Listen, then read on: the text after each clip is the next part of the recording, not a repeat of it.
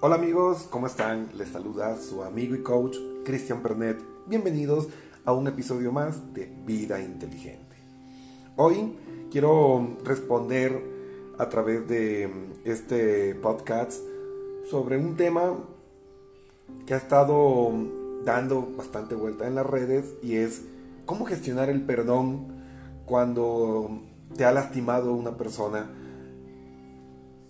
digamos, una pareja o una expareja para poder vivir el duelo o un compañero de trabajo, pues a veces es tan complicado perdonar que llegamos a acumular tanto resentimiento y odio hacia esa persona que nos ha herido que les que gastamos nuestras energías emocionales y cognitivas en desearle lo peor.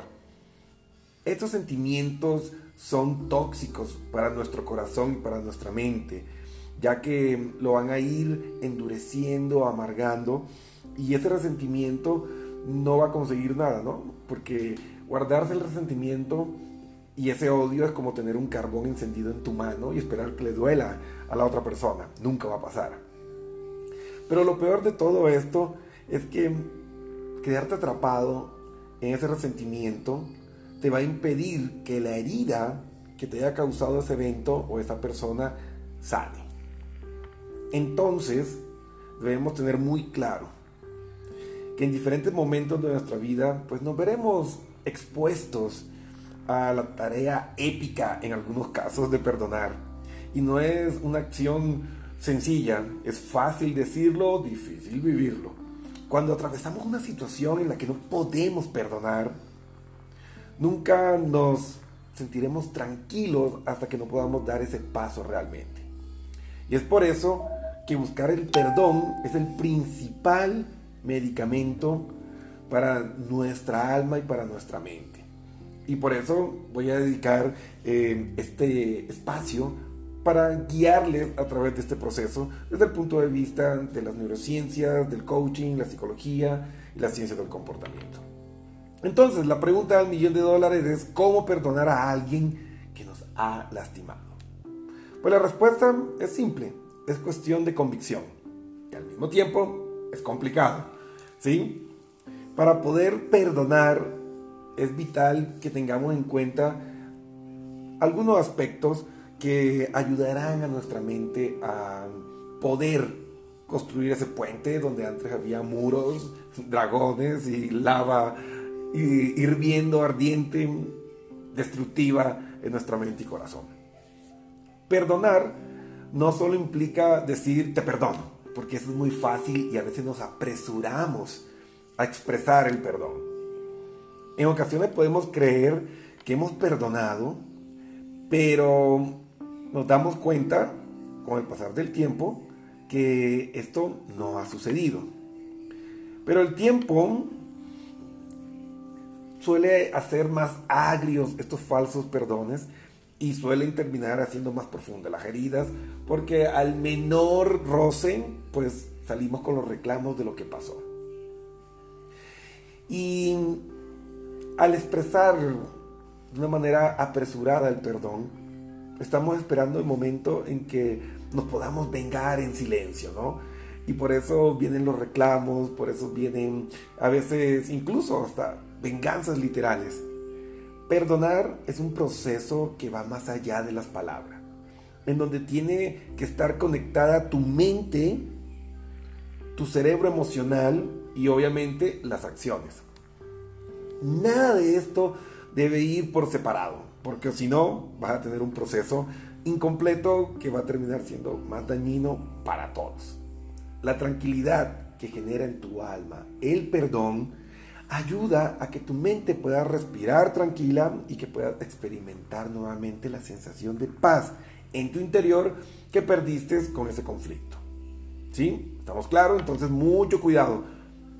Perdonar no solo implica decir te perdono.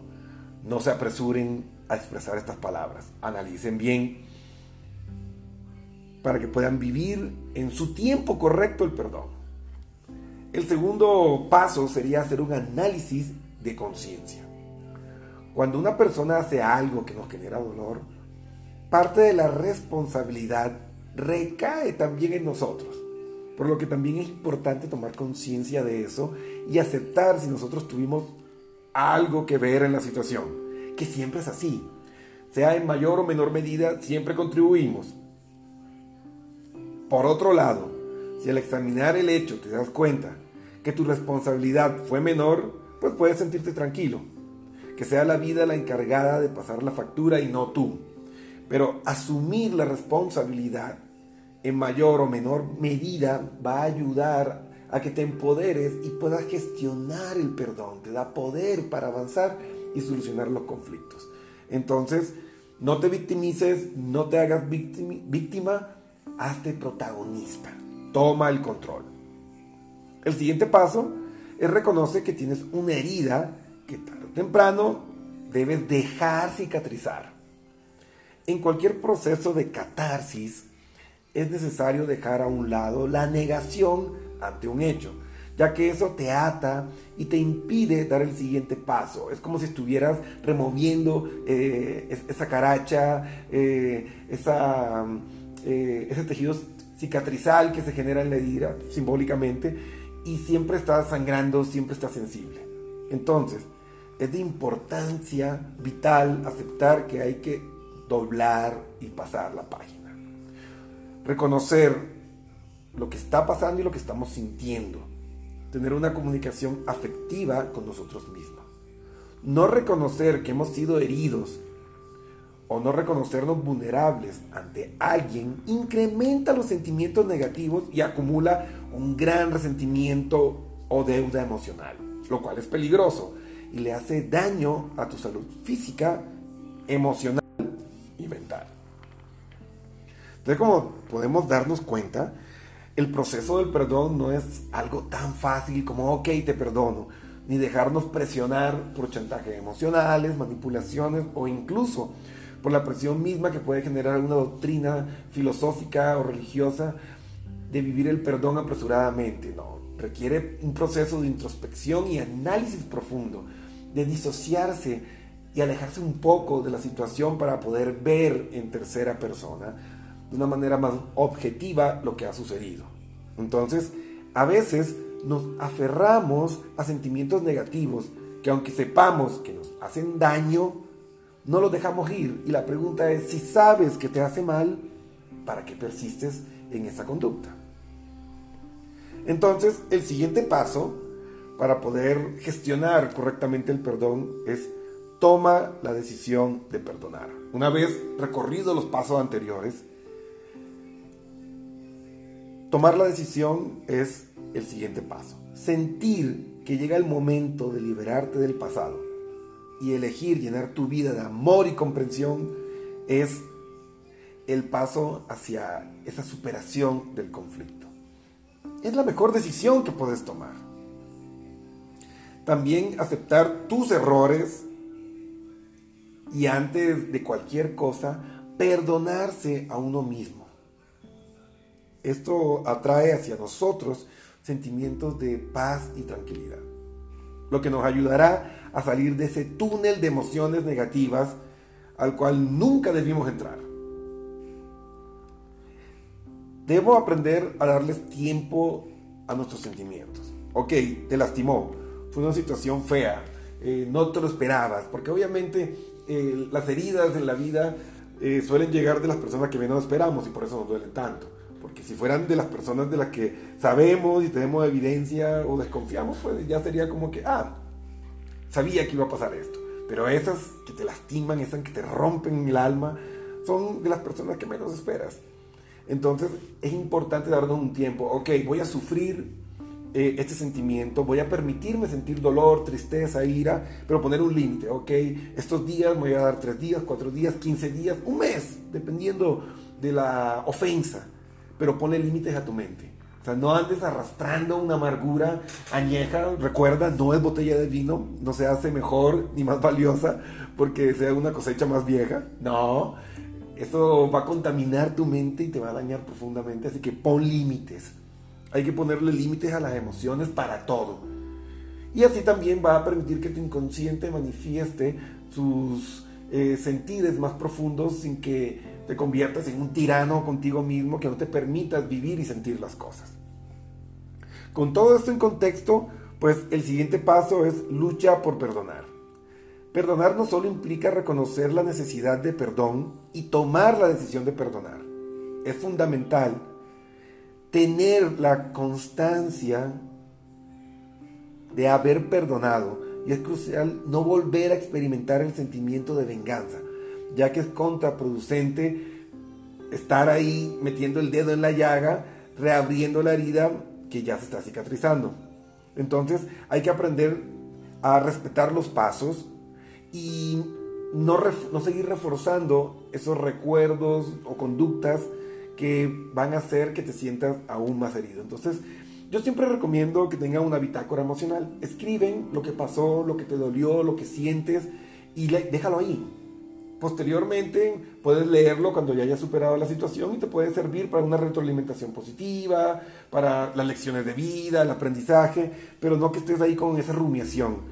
Estar ahí dándole y dándole y dándole vuelta a la idea, porque eso lo que va a hacer es que siga reabriéndose ese dolor y obviamente va a ser muy difícil perdonar así. Recuerden que una de las reglas de la mente humana es que es atemporal. ¿Qué quiere decir esto? Que a la mente le cuesta diferenciar un recuerdo de lo que está pasando hoy en tu realidad. Cada vez que tú recuerdas un episodio, para tu mente lo vuelves a vivir. Y eso va a hacer que se active toda la respuesta química, eh, fisiológica y emocional de ese recuerdo y obviamente se va a reabrir la herida. Y el último paso que les quiero recomendar para poder vivir de una manera correcta el perdón es vuelve a ser tú.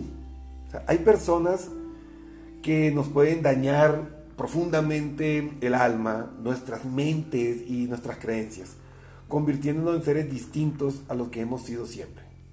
Ojo, y pongan mucha atención.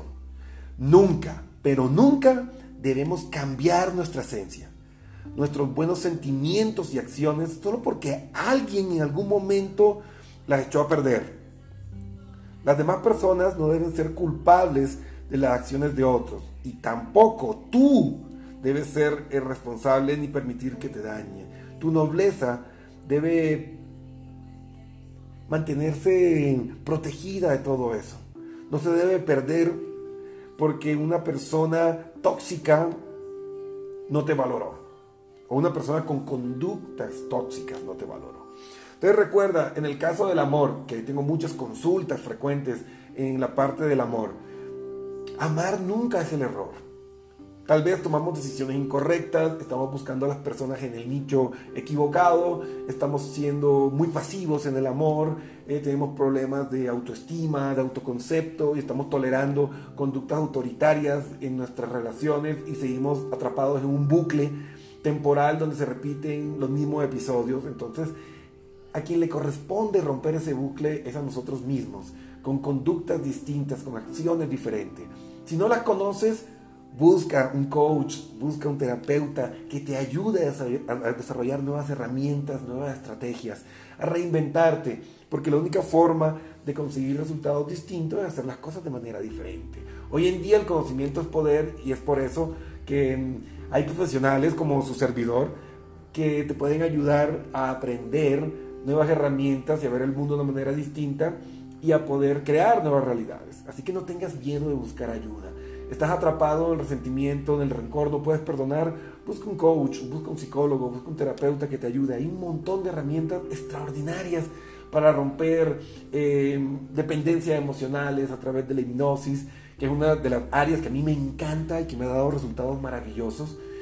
Es la hipnosis, la hipnosis regresiva y podemos a través de esta herramienta conseguir romper una dependencia emocional, cerrar un ciclo afectivo de una manera correcta. Así que no te cierres, si tú mismo no puedes y sientes que estás atrapado, pues busca ayuda. Buscar ayuda no te hace débil, al contrario, demuestra tu inteligencia y tu grandeza, porque nadie, sin importar lo brillante y fuerte que sea, puede enfrentar siempre la vida solo. Entonces, para concluir, recuerda, en esta vida nada es gratis, ni siquiera el amor. Todo tiene un precio y tarde o temprano pagamos todo lo que hemos hecho mal y alguien cobra el daño que nos hicieron. Dirán que es karma, causa y efecto, acción y reacción, como quieran llamarlo. Lo que resulta que la vida es un reflejo de nuestra mente. Y si hacemos daño a alguien y creemos, jaja, me salí con la mía, pues sencillamente tu inconsciente sabe cuando has actuado mal y eventualmente te cobra porque lo que busca nuestra mente y esa fuerza evolutiva que rige el universo es evolución y es superar esos conflictos y limitaciones. Así que no hay escapatoria. De una u otra forma, el que la hace la paga. Quizá el tiempo no sana rápido las heridas y el viento no se lleva fácilmente los malos recuerdos. Pero qué bonito es dejar a un lado eso que tanto nos hizo daño y sentir el perdón. Permitirnos liberarnos a nosotros mismos es una muestra de amor, del amor más grande hacia nosotros. Recuerden, el perdón es un acto de amor hacia nosotros, hacia ti. Para ser feliz hay que tener mala memoria, es decir, olvidar lo que, lo que no nos hace bien y recordar los aprendizajes, para que nunca más volvamos a cometer los mismos errores. Recuerda, si quieres ayuda o apoyo en algún proceso que estés viviendo, no dudes en contactarnos. Búscanos en todas las redes sociales como Cristian Pernet, Pernet PNL Coach. Mándanos un mensaje y estaremos encantados en apoyarte con todo nuestro equipo de coaches y psicólogos profesionales para que puedas direccionar tu vida y mejorarla de mejor forma. Y si te gusta esto y te ha ayudado estos podcasts, pues abajo en las opciones busca y puedes hacer una donación para apoyar este proyecto humano y así ayudar a que este mensaje pueda llegar a millones de personas alrededor del mundo. Así que bueno, me despido, ha sido un placer poder estar con ustedes en un episodio más. Le mando un abrazo y será hasta el próximo episodio. Les saludo su amigo coach Cristian Pernet. Adiós.